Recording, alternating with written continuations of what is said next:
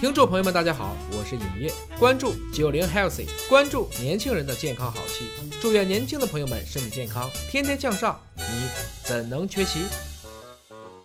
健康好戏现在开演，大家好，我是大葱。本期为您请到的是毕业于南洋理工大学的生物医学工程博士伯恩老师。伯恩老师好，大葱同学好。哎，那么今天呢，我们继续请到伯恩老师跟我们聊一聊生发的那些事儿。其实说到干细胞啊，大家可能不一定非常的了解。那干细胞其实好像是一种超级细胞，有一部分的干细胞有很强的分化功能，叫做多功能诱导性干细胞，是吗？嗯，对，呃，它可以分化成身体的一些不同的组织啊，甚至是不同的器官呢、它有一个很强的变身作用，类似于一个变形金刚吧。嗯，对的，没错。那这个变形金刚呢，它既可以变成你所需要的这些器官啊、组织啊、皮肤啊什么的，同时呢，有的干细胞还能诱导成精卵细胞、生殖细胞啊，这其实就是一个让人觉得很神奇的事儿了。但是最近也是有一些这个传闻啊，说有一些这个土豪们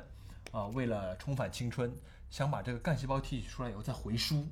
啊，甚至有一些不法的地下的黑美容院，好像也在做这样的尝试。那当然，这个我们不知道他们到底有没有这个感觉，有没有这个体验，但是它至少是有癌变风险的。如果干细胞用在生发上，还不失为一个巧妙的一个设计啊，嗯有意思的这么一个科研的发展方向或者研究领域。对的，没错。但如果说这个干细胞能够在小鼠身上得到一定的验证，能够就说它在人身上就会得到应验吗？这个实际上还要看情况，原因是因为把这个干细胞啊在嗯体外移植以后，导入这个小鼠的这个体内的时候的话呢，实际上是加了很多的一些抑制剂的，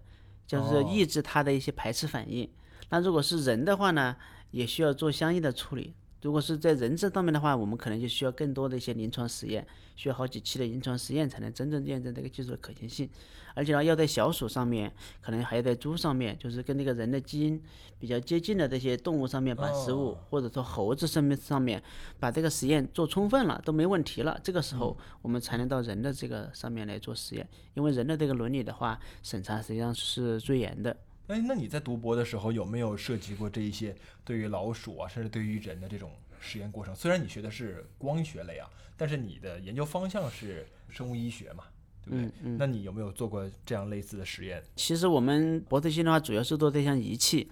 那么仪器的话呢，实际上是用来成像的。那么它的这个成像的样品的话呢，就是多种多样了。实际上我们博士期间的话，会经过一些这个动物操作的一些这个实验，比如说我们的话会学习这个大鼠、小鼠、兔子，然后它们的这个解剖，乃至最后的这个实验完成之后的一个安乐死，这些的话我们都是会有一个标准的一个培训。啊，经过培训之后的话呢，持证上岗，然后才能够对这些动物，然后进行一些这个样品的，然后获取啊，嗯，获取样品以后才能做这个实验嘛。那实际上的话，我们还做过一些这个猪的一些实验，就是猪的话，因为我们包括这个大鼠、小鼠、兔子、猪，实际上的话，我们需要对这些动物的这个食管、气管、子宫颈，嗯，然后眼睛的角膜，就所有的这些样品的话呢，我们都会去用我们的仪器去看一遍。我们的仪器的话呢，就是说它的分辨率啊，可以达到亚微米的级别。那亚微米的级别的话呢，实际上就可以接近于看到这个细胞核了。而哦对，而且我们可以了解到说，从这个组织病理的角度来说的话，我们很多的癌症啊，它的病变是从这个瘤变开始的。那上皮的瘤变的话呢，是很多的癌症的一个最起始的一个状态。也就是说，上皮的细胞啊，它细胞出现了无限的增殖，那么细胞核变大。然后细胞质的话呢，然后慢慢减少，或者说核质比细胞核和细胞质的一个比例的话呢，发生一个巨大的变化。那么在这种情况下的话呢，通过我们的方式的话呢，能够看到它细胞核变大。如果说我们能够通过这种方式看到细胞核变大的话呢，我们就可以确诊这个人在早期已经有了那么少量的上皮细胞发生了瘤变或者说癌变。那么这样的话呢，我们就能够提前进行一个诊断。哦，其实就是更早的提前发现它有一个这样的癌变风险了。对，没错。嗯临床上的金标准的话呢，实际上是通过这种取样的方式。是，对，那取样的方式的话，实际上它是有创伤的。取样的时候是取的你的那个身体上面的上皮的细胞，是，第一个它是创伤的，第二个的话呢，就是说它在这个取的时候的话，它不是连续的取样，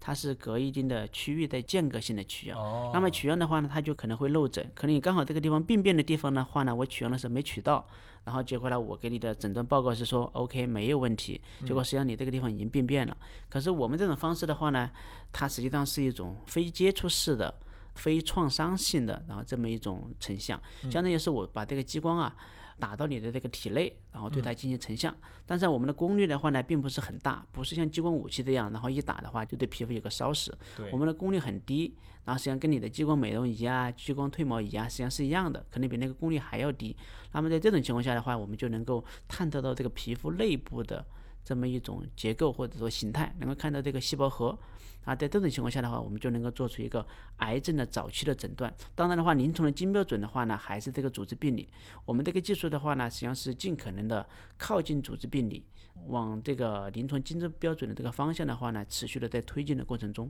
嗯，其实也就是尽量的减少大家的创伤，但是呢，又能够尽量的去准确的、精细的辨认出来它的早期癌变风险。对的，没错。嗯，让大家既轻松又没有那么大的压力，没有那么的风险，又能够很好的预知癌症或者是判断癌症的风险。这样一来呢，其实就是对我们有一个又关怀了我们的感受啊，又保证了我们的健康。哎，博文老师在做的这个研究发展的方向，其实也是为民谋福祉啊，希望能够更早的给大家带来这样的一个好的体验。刚才聊到这个脱发的问题，这个技术啊也可以用来做这个脱发的一些诊断。当然的话呢，它并不能够帮你植发，但是的话呢，它可以告诉你说你的这个毛囊啊有没有坏死。比如说，大部分的发际线它往后退的时候的话呢，实际上是因为你的这个地方的毛囊坏死，坏死以后的话，头发就脱落了。而且毛囊坏死以后的话呢，毛囊它就不可再生。嗯，至少从我目前看一些文献来看的话，毛囊是不可再生的。不可再生的毛囊的话呢，那就导致你的发际线越来越往后退。如果说你有一天发现你这个地方还有头发，你的毛囊还存在，这个时候你能够引起足够的重视，比如说你这个时候规律作息、适当运动、减小压力的话，哎还可以自救。对你这个时候毛囊没准越长越多，头发越长越壮，因为我们可以扫到皮下的一毫米的深度的整个的皮肤内部的一个结构信息，我们都可以获取嘛。那实际上如果说你这个地方有个毛囊，对吧？那实际上我们就扫你这个毛囊，我们把这个毛囊的内部的图像采集回来，我们就可以看到这个毛囊到底有没有枯萎，毛囊到底有没有死。这是其中一种方式，而且还有，比如说我们如果这个皮肤的表面啊有一些皮脂腺，嗯，有的人这个皮肤啊很油，比如他的这个鼻头啊比较油，有黑头或者有其他的一些这种皮肤内部的一些状况的话，用我们这个技术都可以实现。我们可以说白了，把你的内部的结构扫出来，我们可以看到你这个黑头，它的这个内部的这个这个大小到底是多少个微米的一个直径。所以在我们精准诊断。对，我们可以对比，我们可以把你整个脸上的这小块区域，假如说一厘米乘一厘米的这个区域，内部结构都获取出来，就是通过算法啦，计算一下你的这一小块区域内的这个毛孔的数量，我们以此来呃以点推面，推测出你这个人的这个体毛或者说毛发的一个浓度。实际上这些东西的话，我们都可以做一个简单的一个评估的。嗯，所以说我觉得脱发的这个研究大军当中，很期待有博文老师这样的人才加入啊！啊希望能够给大家带来福音呢、我已经做基因检测去了，脱发的研究就靠大家了。不管怎么说啊，博文老师也是给大家提供了一个参考的这个路径，希望有志之士能够愿意加入到这个研究的行业和领域里面来，那早日为大家的毛发再生、满头乌丝重塑信心。好，感谢博文老师，我们下期再会。九零 Healthy 专属九零后的健康好戏，你怎能缺席？